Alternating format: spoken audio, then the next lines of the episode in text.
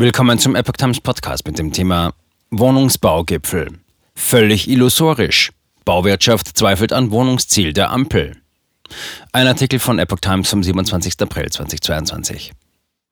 Vor der ersten Spitzenrunde des Bündnis Bezahlbarer Wohnraum unter Leitung von Bundesbauministerin Clara Geiwitz an diesem Mittwoch hat die Bauwirtschaft die Ziele der Bundesregierung in Zweifel gezogen. Der Spitzenverband der Wohnungswirtschaft GDW hält das Ziel der Ampelregierung, jährlich 400.000 Wohnungen zu bauen, in diesem und im nächsten Jahr für völlig illusorisch, berichtet das Handelsblatt.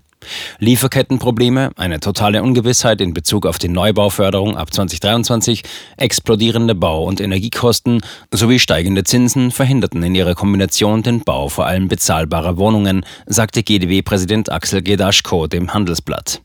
Das Bündnis müsse dringend konkrete Antworten finden, die zur Lösung dieser Probleme beitragen, forderte Gedaschko. Teilnehmer der Runde sind Vertreter von Ländern und Kommunen, Bau- und Wohnungswirtschaft, privaten Vermietern, Mieterverbänden, Gewerkschaften und Umweltorganisationen. Das Engagement der öffentlichen Hand sei wichtig und richtig, sagte Nicole Razavi, Ministerin für Landesentwicklung und Wohnen in Baden-Württemberg und Vorsitzende der Bauministerkonferenz der Zeitung.